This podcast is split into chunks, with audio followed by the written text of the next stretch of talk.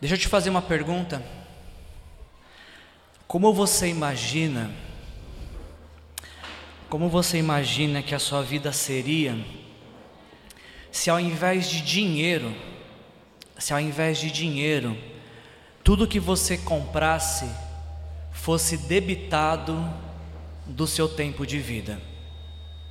Imagina que você tem um cronômetro regressivo e cada vez que você vai em algum lugar para fazer uma compra, parte do seu tempo é debitado. Então você vai de repente no mercado, faz a compra e a, a mulher do caixa disse: Olha, deu dois meses de vida. Baita compra, dois meses de vida, né?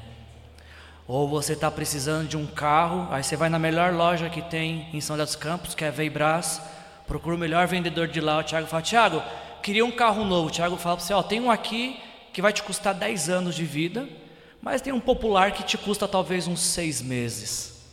Já pensou como seria a nossa vida se, ao invés de dinheiro, a gente fosse debitado do tempo de vida? E como seria então viver sabendo de que a cada nova aquisição teríamos menos tempo? E para poder ter uma vida mais longa, então teríamos que trabalhar mais para ser acrescido de tempo.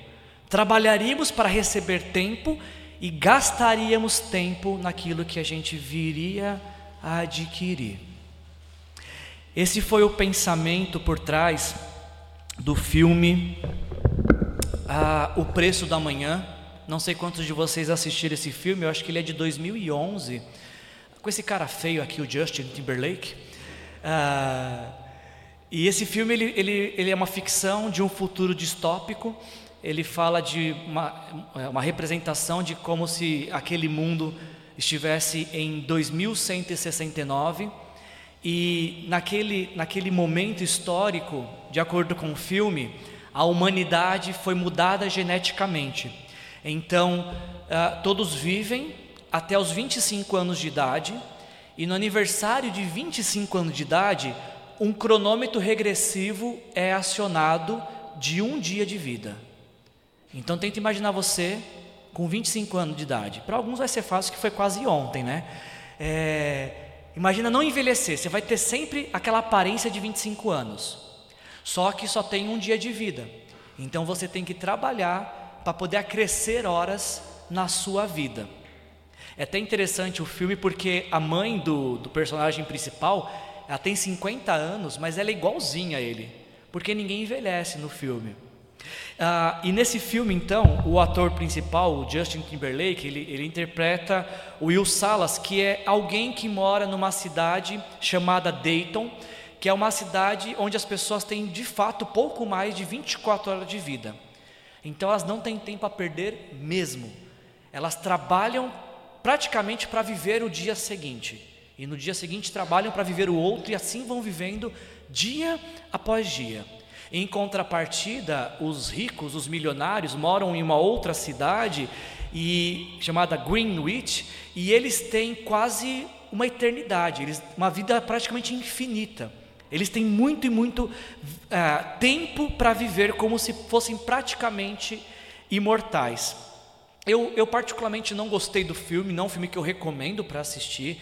Achei que a história ficou um pouco perdida, podia ter mais acréscimos, mas a ideia do filme, gente, me cativou. Eu fiquei preso nesta ideia de, de como que a, a mensagem que o filme traz de o que a gente está fazendo com, com o tempo, o que a gente tem feito com o tempo que nós temos de vida. O filme é ruim, mas depois que você assistir o filme, se você quiser assistir, você vai parar e falar assim: meu Deus, o que eu estou fazendo com a minha vida? O que, que eu estou fazendo com o tempo que eu tenho de vida? Para te ilustrar isso, como mens essa mensagem é forte sobre o que nós temos feito com o tempo de vida, eu separei três cenas para falar para vocês, para exemplificar a, a, mensagem central do filme. Na, uma delas, esse homem ele, tá, ele tem é, 100 anos à disposição dele, e ele está prestes a ser assaltado pelos uh, os ladrões do tempo. E aí então o Will Salas consegue uh, resgatá-lo escondê-lo. E aí então ele, o Will Salas pergunta para ele: você está maluco, você está querendo desperdiçar a sua vida, você tem tanto para viver, por que você tem desperdiçado seu tempo com bebidas, com, com drogas, com prostituição, e estava até mesmo disposta, entrou numa zona que você sabia que você seria assaltado. E aí este homem pergunta então para o Will, para Will ele fala: O que você faria se você tivesse todo o tempo quanto eu tenho no seu relógio? Se você tivesse no seu relógio todo o tempo que eu tenho, o que você faria com ele? E o Will responde para ele: Se eu tivesse todo o tempo que você tem, certamente eu não o desperdiçaria. Então esse homem ele faz uma doação de 100 anos pra, para o Will e ele esgota a sua vida porque ele estava cansado de viver. A vida não tinha mais sentido para ele. Uma outra cena seguinte dessa, o personagem principal, então, Will, recebe 100 anos para viver, fica milionário de anos, e aí ele vai encontrar um amigo dele. E aí ele fala para o amigo, conta essa história, encontrei um cara ontem, eu salvei o cara e ele me deu 100 anos para viver. E o amigo dele fala, 100 anos? Isso é muito tempo. E aí o Will fala, há quanto tempo que a gente já é amigo? E ele falou, ah, uns 10 anos. Aí ele falou, então toma aqui. A, a transferência de tempo se fazia segurando a mão. Então toma aqui. Ele deu 10 anos para esse amigo viver. O amigo ficou tão feliz, mas tão feliz, que ele foi direto correr para o bar e morreu embriagado. ele desperdiçou em um dia a vida dele. A esposa ficou brava com o Will depois, porque era muita coisa. Um homem, imagina só, um homem que tinha um dia para viver todos os dias, ele tinha que batalhar para viver o dia seguinte. Do nada ele recebe 10 anos, ele enlouqueceu. Ele foi para um bar e teve como alcoólico, porque desperdiçou o tempo a mais que tinha recebido. E aí a cena bem triste do filme, uma das mais tristes do filme, a mãe do Will, ela tinha 50 anos, era uma jovenzinha de 25. Ela, ela tinha um empréstimo de tempo, ela pagou o empréstimo de tempo e ela só tinha agora uma hora e meia de vida.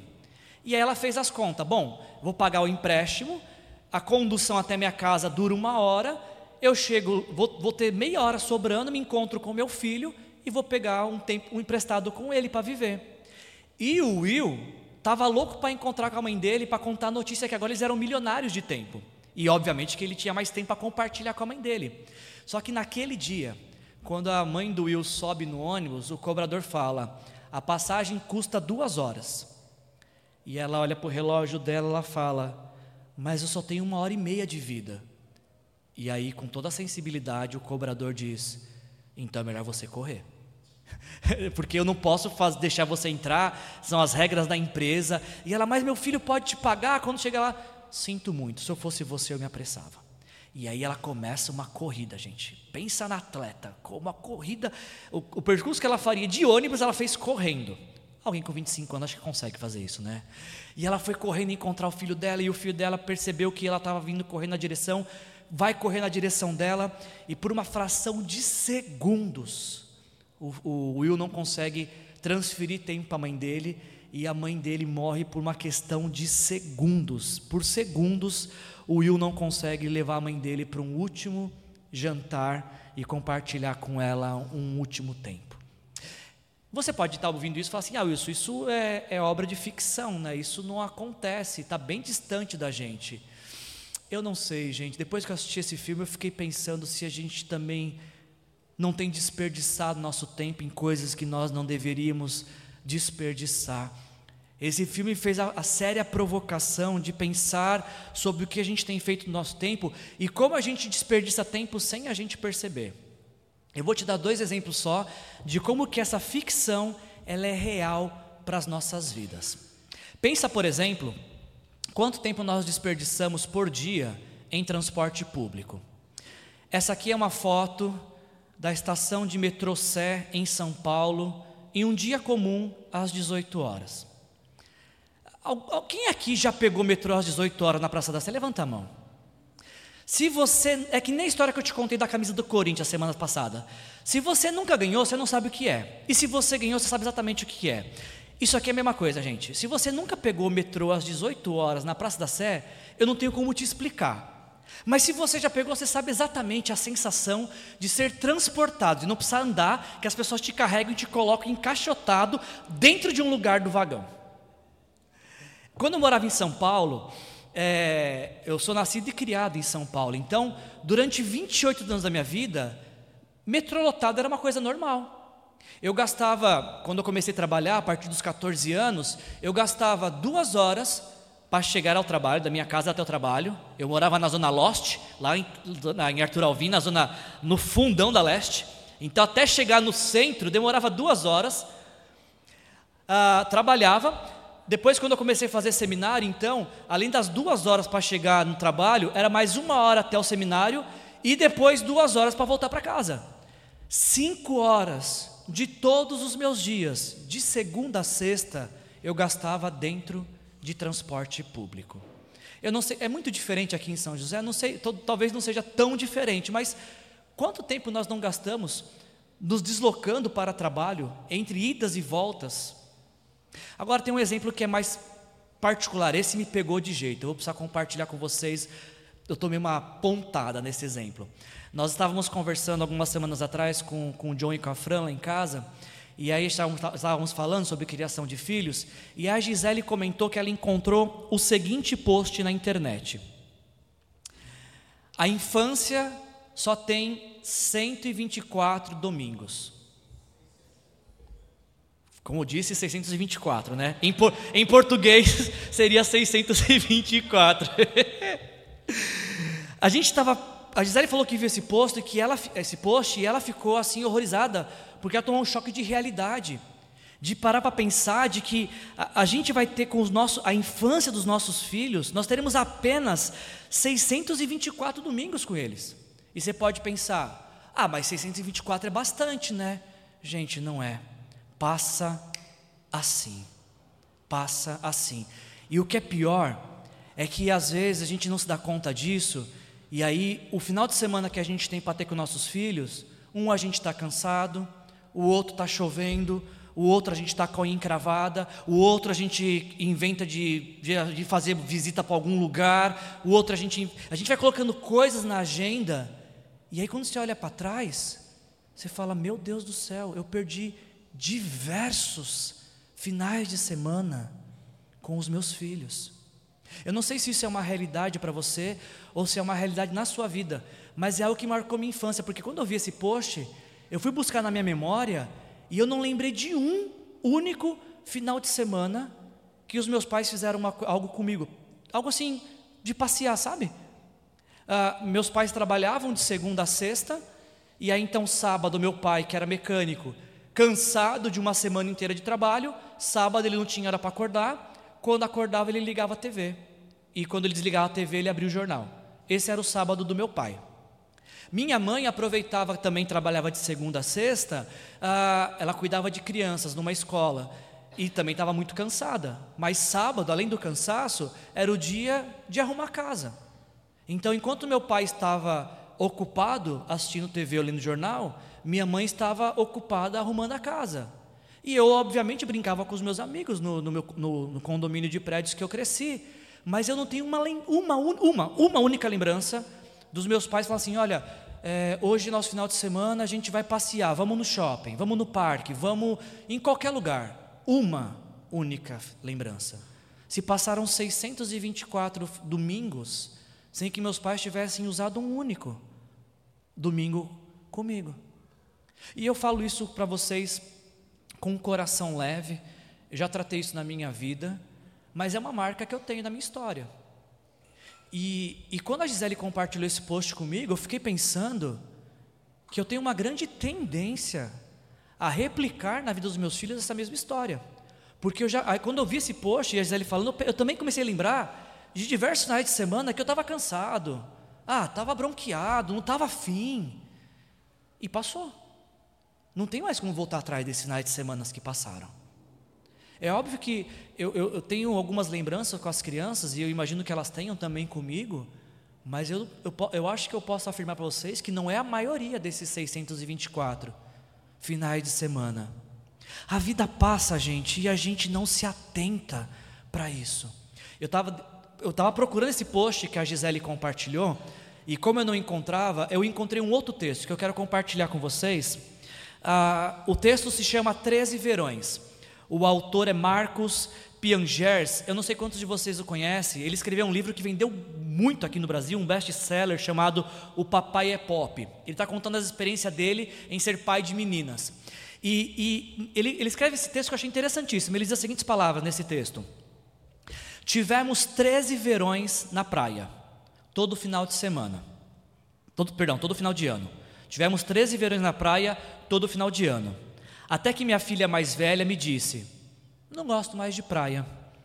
Passou a ficar na cidade com as amigas. Foi abrupto. Em um verão, dançávamos no mar, apostávamos corrida, desenhávamos na areia. No outro, eu estava sem ela. Faço cálculos. Eu tenho 13 verões com minhas filhas. Por quatro anos são bebês. Por nove verões são crianças. Depois disso, adolescentes. Apenas 20 dentes de leite eu terei para guardar. Apenas sete apresentações de final de ano.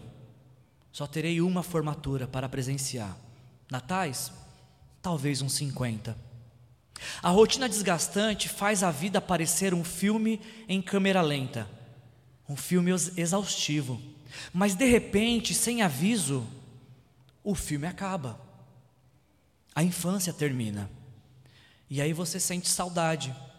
Você quer rever o filme, aproveitar mais uma segunda vez, rebobinar. E aí você vê como ele é velho, né? Fala de rebobinar, você vê como ele é velho, né? Os dias parecem longos, mas os anos, os anos são curtíssimos. A infância passa devagar e de repente ela passou rápido demais.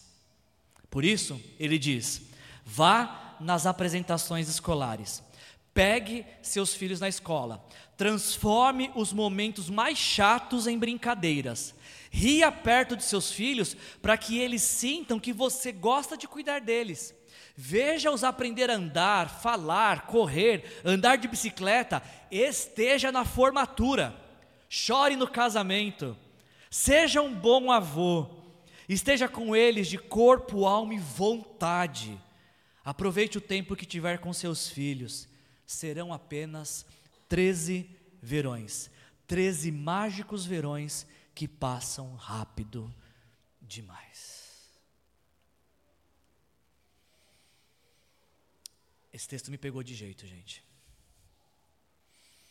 E quando eu pensei no filme, me deparei com esses textos, eu não sei se você passa por isso, mas a impressão que me dá é que às vezes a gente parece entrar num espiral de tempo, onde a gente é conduzido por essa mentalidade consumista do nosso tempo, em achar que a gente precisa de mais dinheiro para ter mais tempo de qualidade com nossa família. Só que quanto, quanto, quanto mais buscamos ter mais dinheiro, menos tempo de qualidade passamos com nossa família. E quanto menos de qualidade passamos, achamos que é por falta de mais dinheiro. Não parece um paradoxo? Não parece uma loucura isso? Entramos nesse espiral, entramos nessa loucura e parece que tudo se resume a mais dinheiro para mais tempo. Só que quanto mais dinheiro temos, não, não se reverte mais tempo para nós. Então, eu acho que o que nós somos chamados a pensar nesse, nesse mês, primeiro é pensar nessas palavras de Jesus, quando ele diz que quem de vocês, por mais que se preocupe, pode acrescentar uma hora que seja à sua vida. Você pode ficar ansioso, você pode ficar preocupado, mas o relógio da vida não vai parar nem adiantar. Por conta dessas preocupações, não tem como acrescentar. E como não tem como acrescentar, não tem como reaver o tempo que se perdeu. O mestre ainda diz: o que adiantará o homem ganhar o mundo inteiro e perder a sua alma?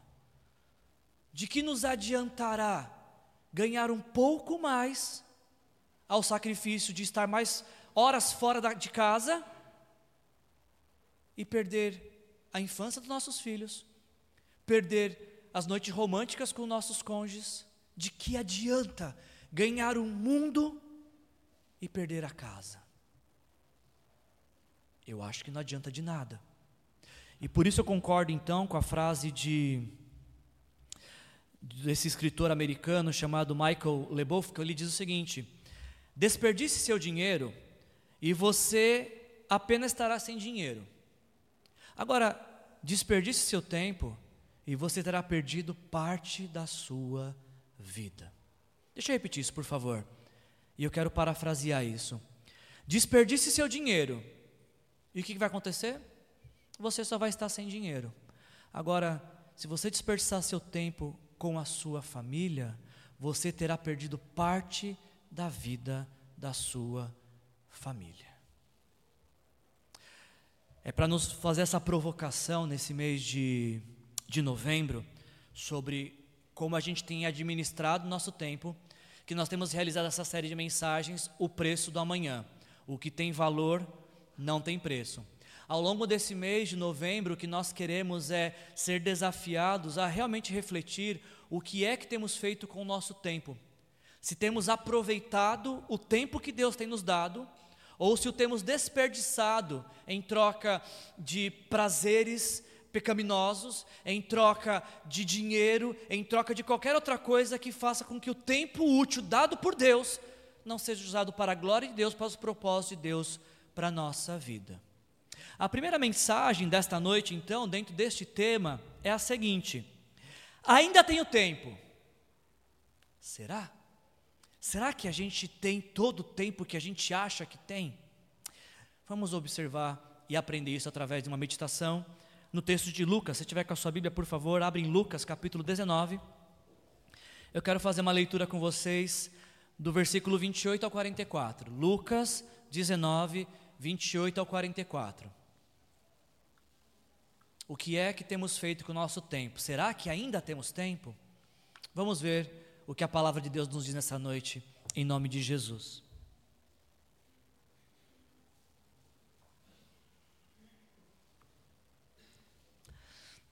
Assim nos diz o Senhor, através de Sua palavra, em nome de Jesus. Depois de dizer isso, depois de dizer isso, Jesus foi adiante, subindo para Jerusalém. Ao aproximar, aproximar-se de Betfagé e de Betânia, no monte chamado das Oliveiras, enviou dois dos seus discípulos, dizendo: Vão ao povoado que está adiante, e ao entrarem, encontrarão um jumentinho amarrado, no qual ninguém jamais montou. Desamarrem-no e tragam-no para mim. Se alguém perguntar, por que estão desamarrando? Digam-lhe, o mestre, perdão, o Senhor precisa dele. Os que tinham sido enviados foram e encontraram o animal exatamente como ele lhes tinha dito. Quando estavam desamarrando o jumentinho, os seus donos lhe perguntaram: Por que vocês estão desamarrando o jumentinho? Eles responderam: o Senhor precisa dele. Levaram-no a Jesus, lançaram seus mantos sobre o jumentinho e fizeram que Jesus montasse nele. O versículo 36 nos diz que, enquanto ele prosseguia, o povo estendia seus mantos pelo caminho. Quando ele já estava perto ah, da descida do Monte das Oliveiras, toda a multidão dos discípulos começou a louvar a Deus alegremente em alta voz por todos os milagres que tinham visto.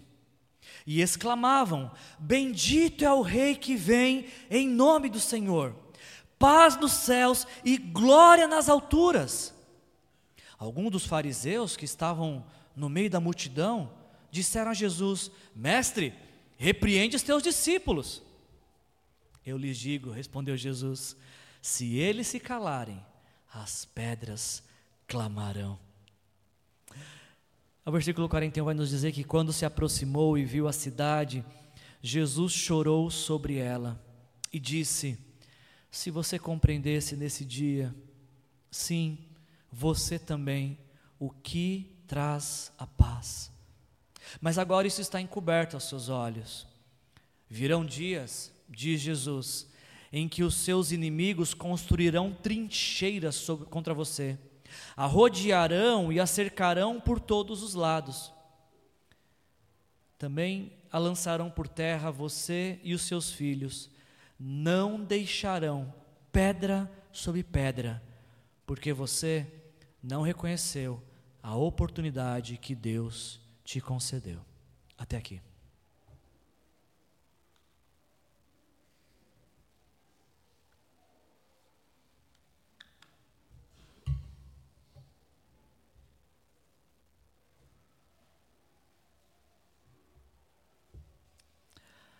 O texto que nós acabamos de ler, ele dá início à última semana de vida de Jesus.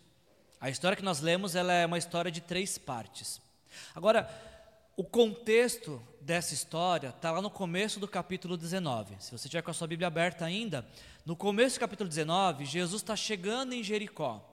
E lá em Jericó acontece uma das narrativas mais lindas das Escrituras Sagradas, que diz a história que na cidade de Jericó existia um homem chamado Zaqueu. Ele era chefe dos publicanos. Publicano era um judeu que prestava serviços para o Império Romano. Ele era cobrador de impostos do Império Romano. E o, o, o, publicano era alguém que não apenas trabalhava para Roma e então era visto como um traidor da nação, como também era alguém corrupto, ele fazia o seu salário mais da, daquilo que ele acrescentava de impostos injustamente sobre os seus, ah, os seus, ah, os seus concidadãos. Então, ah, além de serem odiados por serem ah, trabalhadores para o Império Romano, os publicanos também eram odiados porque roubavam seu próprio povo. O pecado que os publicanos cometia, cometiam faziam com que eles fossem isolados da sociedade judaica, eles viviam às margens da sociedade judaica. Mas não apenas a sociedade os afastava, os isolava, como eles mesmos, publicanos, se isolavam por conta de seus pecados. É como se a sociedade judaica vivesse de um lado e os publicanos tivessem uma sociedade própria deles, ah, regrada a pecados, a imoralidade, a corrupção, de um outro lado. Então, a sociedade os isolava e eles se isolavam também em suas práticas pecaminosas. De fato, é, é exatamente isso que o pecado faz em nossas vidas. O pecado não apenas ah, nos isola em uma vida de pecado, como também nos isola do relacionamento com Deus, nos desconecta do relacionamento com Deus. Quando nós optamos pelo pecado, quando nós decidimos uma vida de pecado, nós estamos declarando para Deus de que nós não queremos nos relacionar com Deus, de que pretendemos viver na colônia isolada de Deus, é, livre para a prática do pecado. O problema é que você viver isolado de Deus na prática do pecado, a consequência final disso é o inferno. E essa história de Zaqueu é linda porque Zaqueu, chefe dos publicanos, ele ouve dizer que Jesus ia passar pela cidade dele. E ele queria ver Jesus, só que ele era baixinho, ele era de baixa estatura. E Jesus passando e, e a multidão cobrindo ele, ele não conseguia ver. Então ele teve uma brilhante ideia. Ele subiu numa árvore. Ele subiu numa árvore que parecia ser o trajeto que Jesus ia passar. E aí então ele consegue um lugar na árvore, um camarote, Jesus está passando, só que algo inesperado acontece. Jesus não passa, Jesus para. E Jesus faz algo que talvez Zaqueu jamais pudesse imaginar. Jesus, o Santo de Deus, olha para o pecador Zaqueu e diz: Zaqueu, desça daí, porque eu quero é, jantar na sua casa, eu quero ir até sua casa. Jesus ele interrompe a trajetória dele para dizer a um pecador que ele quer se relacionar com este pecador.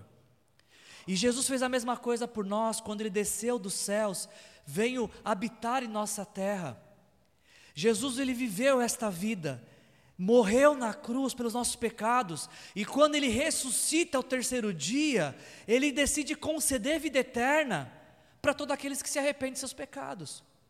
Da mesma maneira como Zaqueu teve que tomar a decisão de aproveitar aquela oportunidade do chamado de Jesus para descer e se relacionar com Ele, todo ser humano um dia precisa descer do lugar onde estiver se escondendo de Deus, ouvir o chamado de Jesus e atender esse chamado, se arrepender de seus pecados e entregar a vida para Jesus, recebendo Jesus como Senhor e Salvador. Eu queria que você gravasse, guardasse isso nesse começo da mensagem. Zaqueu teve quantas oportunidades? Pode colar. Quantas oportunidades Zaqueu teve? Eu não estou apontando para o céu, não é o número. Zaqueu teve uma oportunidade. Quantas oportunidades Zaqueu teve? Ele só precisou de uma para aproveitar. Ele teve uma oportunidade, e essa única oportunidade foi mais do que suficiente para ele aproveitar, de, de dar fim a esse distanciamento entre ele e Jesus, aproveitar o chamado de Jesus e se render completamente a Jesus, recebendo Jesus como Senhor e Salvador. E o texto, essa história termina Jesus contando que ah, houve salvação na vida de Zaqueu, na casa de Zaqueu, porque Zaqueu se arrependeu de seus pecados. Eu não sei se você já teve essa oportunidade, você alguma vez já teve essa oportunidade, já identificou essa oportunidade que Deus te deu? Você alguma vez já ouviu dizer que Jesus te ama e Ele quer entrar na sua vida, e tudo o que Ele precisa é que você se arrependa dos seus pecados e o convide para entrar em sua vida, como Zaqueu fez? Se você ainda não fez isso, essa é uma noite propícia. Talvez Deus te tenha trazido aqui só para você poder fazer isso essa noite. Vai ser a coisa mais importante que você vai poder fazer em toda a sua vida. Zaqueu fez isso e a vida dele mudou. Eu fiz isso um dia, não estava numa árvore, mas também teve um dia que eu tive que entregar. Eu, eu recebi essa notícia e entreguei minha vida para Jesus. Se você fizer isso, sua vida vai ser completamente diferente, como também foi a de Zaqueu a partir desse dia. E essa história de Zaqueu continua, ainda é o contexto do texto que nós lemos.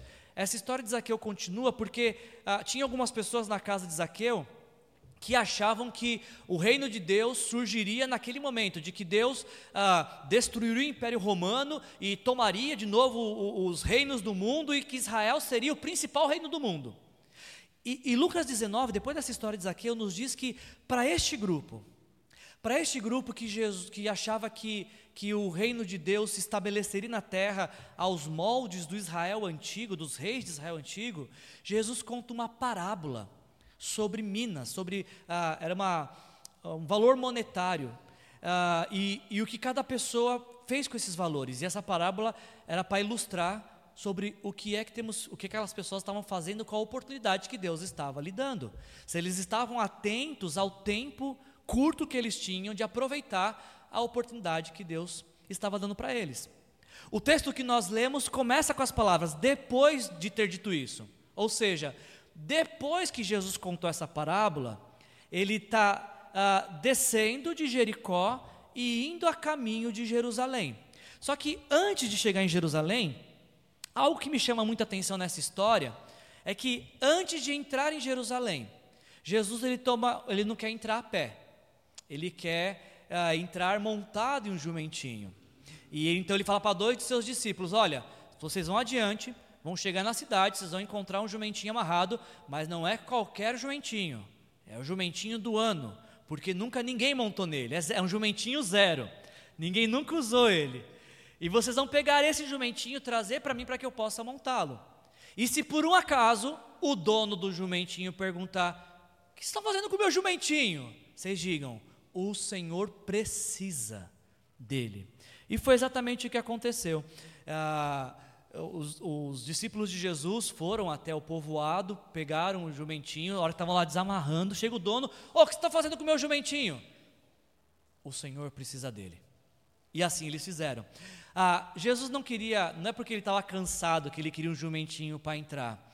Jesus estava cumprindo uma profecia messiânica de Zacarias capítulo 9, versículo 9, que diz: Alegre-se muito, cidade de Sião, exulte Jerusalém, eis que o seu rei vem a você, justo e vitorioso, humilde e montado num jumento, um jumentinho, cria de jumenta. Existia um costume antigo dos reis que, quando eles eram vitoriosos em batalha, eles entravam na cidade montados em um jumentinho para celebrar seus feitos vitoriosos de guerra.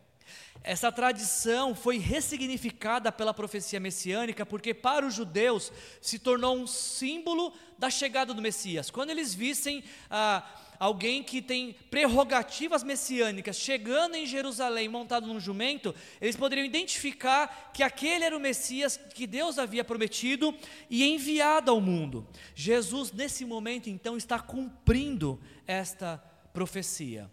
Agora, o que eu quero chamar a sua atenção, e, e, e foi uma das partes que mais me pegou na mensagem, dessa, preparando a mensagem dessa semana, tenta visualizar essa cena. O jumentinho era o meio de transporte. Então imagina alguém chegando na tua casa e pegando teu carro. Talvez a minha reação à sua seria muito parecida dos donos. Ops, ei, o que você está fazendo? Onde vai? Parece que um, um começo de conflito vai se instaurar. Parece que uma discussão vai acontecer, mas ela é interrompida quando é dito: o Senhor precisa dele. Enquanto não há explicação, há um questionamento: oh, onde você vai? O que você está fazendo? Por que está levando? Mas quando é dito, o Senhor precisa dele, já não há mais questionamentos, já não há mais discussão, já não há mais nenhuma inquietação, porque se o Senhor precisa, pode levar. Quem é que vai rejeitar alguma coisa para o Senhor, não é verdade? Não sei se é tão verdade assim.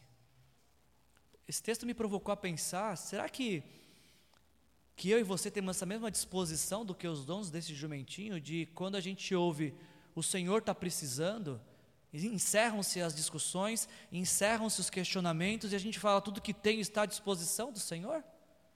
Será que eu e você também temos esse, ah, essa mesma disposição de dar fim a questionamentos quando entendemos que Deus está nos pedindo algo?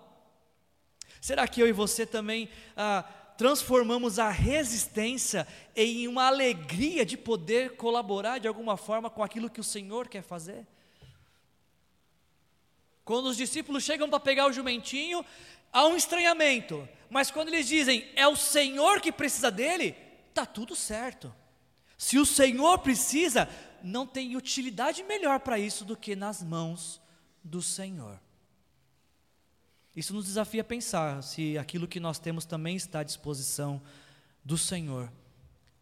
Jesus usa a propriedade de alguém que lhe é emprestado para cumprir uma profecia messiânica. A gente falou mês passado sobre ser presente, presente na vida de alguém. Essas pessoas, donos do jumentinho, presentearam Jesus. Podemos fazer muito também com aquilo que que Deus tem nos dado. Mas isso é do mês passado. Se você não viu a série, você perdeu uma excelente série. Assiste lá no YouTube. Porque eu quero dar sequência nessa história. A segunda parte dessa história, então, é quando Jesus, montado em um jumentinho, ele entra em Jerusalém e ele é celebrado pela multidão. A multidão começa a glorificar a Deus pela presença de Jesus. Je Jesus chega e a reação natural qual é? Louvor, adoração, celebração. Sempre que Jesus se faz presente, esta é a reação natural. Glorificar a Deus pela presença de Jesus. Jesus ele entra em Jerusalém. E ao entrar em Jerusalém, montado em um jumentinho, há uma grande festa, há uma grande celebração, porque Jesus está chegando.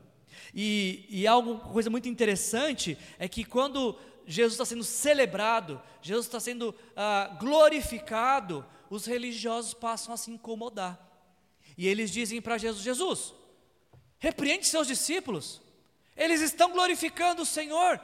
E Jesus diz essa frase famosa de que ah, se eles se calarem, as pedras clamarão. Eu não acho que isso seria literal, embora eu não duvide nada de Deus. Eu não acho nada difícil Deus fazer pedra cantar. Não sei se você acha. Podia acontecer mas aqui me parece que não é uma questão literal, me parece mais uma questão proverbial. Parece que era um provérbio popular. Mas a ideia central aqui é que naquele momento era impossível conter o louvor e adoração a Deus pelo que estava acontecendo naquele momento. Agora, uma coisa que eu nunca tinha me atentado antes nesse texto, eu só percebi ah, quando eu li esse texto, está com a sua Bíblia aberta? Olha o que está escrito lá em Lucas 19, 37. Porque esse texto nos diz que uma multidão estava glorificando a Deus, mas não era qualquer multidão. Lucas 19, 37 diz o quê? Quando ele já estava perto da descida do Monte das Oliveiras, toda a multidão do quê? Está na sua Bíblia aí. Multidão do quê? Multidão de discípulos. Não era qualquer multidão era uma multidão de discípulos. discípulos não param de adorar o Senhor, discípulos não param de, de, louvar a Deus, de glorificar o Senhor pelos seus feitos. É impossível calar a adoração de discípulos. O, os fariseus falam: repreende seus discípulos, vai repreender como? Para eles pararem de adorar, eles não conseguem, está na essência deles, está no ser deles adorarem, glorificarem a Deus pelos seus feitos. Então, nada mais natural para aquela multidão de discípulos do que louvar a Deus alegremente, em alta voz, por todos os milagres que tinham visto. Porque tratava-se de uma multidão de discípulos, e discípulos jamais param de louvar ao Senhor, independente de qual seja a circunstância. Isso nos leva para o último momento da nossa história e da nossa mensagem, porque o som de festa, o som de alegria é, é contrastado agora por uma tristeza. Não tem nenhum um, um aviso prévio de mudança de cena, essa mudança é brusca.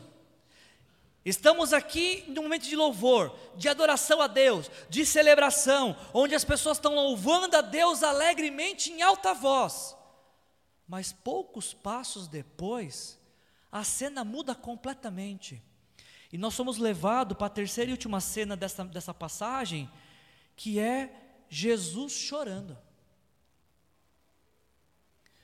O som da alegria é interrompido pela lamentação de Jesus. Não, é, não se tratava de um simples choro, de uma lágrima que escorreu. Era uma lamentação, era um choro copioso. E a gente se pergunta, mas por que, que Jesus chorou? Acabou de ser glorificado. Como alguém que acaba de ser celebrado, na cena seguinte chora? E o texto nos diz que quando uh, Jesus se aproximou então e ele viu a cidade de Jerusalém, ele chorou sobre ela.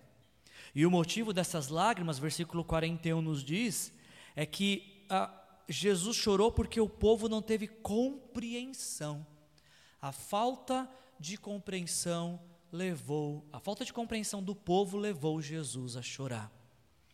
O texto nos diz que Jesus chorou e disse: Se você compreendesse nesse dia, sim, se você também compreendesse o que traz a paz, mas agora isso está oculto aos seus olhos. Diante de toda aquela multidão, neste domingo que a gente passou a chamar de domingo de ramos, porque as pessoas colocavam ramos para Jesus passar, que era o domingo que antecedia a sexta-feira da Páscoa. Jesus está em um domingo, o domingo de ramos em Jerusalém, o domingo que antecede a sexta-feira da Páscoa, onde um cordeiro seria sacrificado ah, por conta do pecado do povo. Estava chegando ali em Jerusalém naquele domingo o Cordeiro de Deus que tira o pecado de toda a humanidade. E Jesus chora diante dessa situação. E a pergunta que surge para nós é por que, que ele chora? Se o povo estava glorificando a ele, por que ele está chorando? Jesus está chorando porque aquela multidão, quando a, como a gente leu ainda na história de Zaqueu, aquela multidão estava assim à espera de um Messias, mas eles esperavam um Messias político e militar. Sim, eles estavam celebrando Jesus, mas na expectativa de que Jesus seria um líder político e militar que estava entrando em Jerusalém para mobilizar a multidão e formar um exército para destronar o Império Romano, tomar de volta o reino de Israel e voltar a ser uma grande potência mundial, como era no tempo dos principais reis de Israel. E você sabe que para destronar o império é só por meio de guerra. Mas Jesus está falando que ele não veio trazer guerra, porque ele fala assim: se você. Ele está chorando e diz: se vocês reconhecessem aquele que vem trazer a paz. Jesus não estava entrando em Jerusalém naquele dia, naquele domingo de ramos, para declarar guerra contra Roma. Se ouviu uma guerra a ser travada até aquela sexta-feira da crucificação, da Páscoa, era uma guerra contra o pecado. Mas é uma guerra que Jesus batalharia sozinho. E ao vencê-la, ele nos proporcionaria a paz. É isso que o apóstolo Paulo fala em Romanos, capítulo 5, versículos 1 e 2. Ele fala: Tendo sido, pois, justificados pela fé, temos paz com Deus por nosso Senhor Jesus Cristo, por meio de quem obtivemos acesso pela fé a esta graça na qual agora estamos firmes e nos gloriamos na esperança da glória de Deus. A paz que Jesus veio trazer é a paz de nós podemos ter a oportunidade de ser reconciliados com Deus. Eliminando o pecado, a nossa condenação do pecado, já não há nada mais que nos separe de Deus, a gente pode voltar a ser reconciliado e ter paz com Deus. É essa paz que Jesus estava trazendo. E é essa paz que aquela multidão não estava compreendendo. E talvez alguma daquelas pessoas que estavam gritando: Hosana, bendito aquele que vem, em nome do Senhor, glória a Deus nas alturas. Gritou isso no domingo, mas talvez na sexta-feira algumas delas estavam dizendo: crucificam, crucificam, crucificam. Jesus vem para nos trazer a paz com Deus e a paz de Deus. Você poderia dizer nesta noite que você está em paz com Deus? Você poderia dizer nesta noite que você tem a paz de Deus? E talvez a pergunta mais importante para a gente responder: será que Deus está em paz com a gente? Porque eu posso dizer, Deus, estamos em paz, hein? Está tudo certo entre a gente, mas será que de lá para cá também está tudo certo? É essa paz que Jesus veio trazer. Jerusalém estava recebendo naquele domingo de ramos o maravilhoso conselheiro, o Deus forte, o Pai da eternidade, o príncipe da paz. Mas eles não o reconheceram desta forma. E a consequência de não reconhecer o maravilhoso conselheiro, Deus forte, Pai da eternidade, príncipe da paz, é o que Jesus diz que em pouco tempo então ah, seus inimigos construirão trincheiras contra você, rodearão e acercarão por todos os lados, também lançarão por terra você e seus filhos, não deixarão pedra sobre pedra, porque você, o que? Não reconheceu a oportunidade que Deus te deu. Jesus está profetizando sobre aquilo que iria acontecer no ano 70. No ano 70, os judeus iriam se rebelar contra o Império Romano, e o Império Romano viria com toda a força e iria destruir o templo e a cidade de Jerusalém. Essa profecia de Jesus se cumpriu no ano 70. Mas essa destruição, Jesus conta que só aconteceu porque eles não reconheceram a oportunidade que Deus estava concedendo para eles na pessoa de Jesus, naquele bendito domingo que o Deus encarnado tinha pisado em Jerusalém. Na NVT, esse texto está traduzido como você não reconheceu que Deus te visitou. Na revista corrigida foi traduzido como tu não conheceste o tempo da tua visitação. Que grande catástrofe é viver sem reconhecer as oportunidades da visitação de Deus. Você reconheceu nessa noite Deus te visitando? Deus te visitou nessa noite? Você consegue reconhecer isso? Quão precioso é e quão único é reconhecer toda e qualquer oportunidade da visitação de Deus e não desperdiçar a oportunidade, porque essas oportunidades são únicas aquele povo não reconheceu e isso os levou à, à destruição. Um comentarista bíblico comentando sobre essa passagem, chamado Leon Morris, ele diz as seguintes palavras: Há uma ignorância que é inocente, mas também há uma ignorância que é culpável. Esses homens tinham a revelação de Deus, que era conhecida através das escrituras do Antigo Testamento. Eles tinham a evidência continuada que Deus estava ativo na vida e no mistério de Jesus. Eles podiam perceber que nele, em Jesus, Deus não se esqueceu do seu povo. Havia toda razão para eles darem as boas-vindas a Jesus, conforme fizeram seus discípulos. Mas eles se recusaram. Se recusaram a aceitar toda esta evidência rejeitaram o Messias de Deus, agora teriam que aguentar as consequências da sua rejeição, Foi isso que provocou as lágrimas de Jesus. Eu quero, pensando com isso fresco na nossa cabeça, de pensar nas oportunidades que Deus nos dá, eu queria encerrar essa mensagem. O tema da nossa mensagem de hoje, ainda dá tempo. Será? E eu creio que tenha ficado evidente para nós nessa mensagem que o tempo ah, não é tão amplo assim quanto a gente pensa que ele é. Que nós não temos todo o tempo que achamos que temos. E que o tempo para ter uma rendição a Jesus se chama hoje.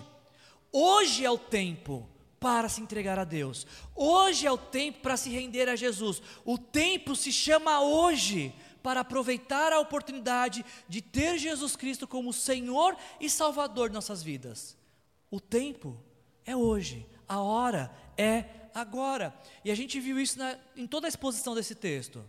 Zaqueu aproveitou o tempo e a oportunidade para eliminar a distância que havia entre ele e Jesus. Descendo da árvore, recebeu Jesus em sua casa e em sua vida. Os donos do jumentinho aproveitaram o tempo e a oportunidade de colocar tudo o que tinham à disposição de Jesus. Mas o texto termina nos dizendo que, ah, em questão de semanas, Jesus seria crucificado e os habitantes de Jerusalém não estavam reconhecendo aquela oportunidade de antes, de antes de Jesus chegar à cruz, deles poderem se chegar até Jesus e aproveitar essa oportunidade. Quando eu falo em tempo com vocês, tem um texto bíblico que eu acho que talvez seja o texto bíblico mais conhecido para se falar sobre tempo. Em Eclesiastes capítulo 3, uh, ah, versículo 1, nós lemos as seguintes palavras, e com esse texto eu termino. O autor de Eclesiastes diz: Para tudo há uma ocasião certa, há um tempo certo para cada propósito debaixo do céu. Diante de tudo que a gente falou nessa noite, pense nas seguintes questões: se existe uma ocasião certa para tudo, o que é que nós temos feito nesta exata ocasião de nossas vidas? Será que estamos fazendo as coisas erradas no tempo errado ou estamos aproveitando a ocasião certa para fazer as coisas certas e que deveríamos fazer? Se existe um tempo certo para cada propósito debaixo do céu, qual é o tempo que você está vivendo hoje, agora? Você pode dizer que você, o tempo que você vive hoje é o tempo do propósito de Deus se realizar em sua vida? A vontade de Deus está se realizando em sua vida? Ou essa mensagem talvez nos traz a provocação de que temos perdido tempo com coisas que não deveríamos perder. Há um tempo certo para cada propósito debaixo do céu. Então, para qual propósito devemos estar vivendo agora? Se há um tempo certo para todas as coisas, qual é o tempo que estamos chamando, sendo chamados a viver nesta noite? O desafio dessa mensagem é, de fato, não desperdiçarmos nosso tempo. O amanhã pode nos custar muito caro se nós desperdiçarmos o tempo que Deus está nos dando hoje. Eu quero te convidar a fechar os teus olhos. E eu queria que nesta hora, em oração, você pudesse perguntar para Deus isso: Deus, qual é o tempo que o Senhor está me chamando a viver? Pergunta para Deus aí no seu lugar, com suas palavras. Pergunta para Deus, diz Deus, o que o Senhor tem a, a dizer sobre a forma como eu tenho usado o meu tempo de vida? Me ajuda a entender, Senhor, se eu tenho feito bom uso do tempo que o Senhor me deu, ou se eu estou desperdiçando esse tempo com coisas fúteis que não resultarão em glórias ao teu nome.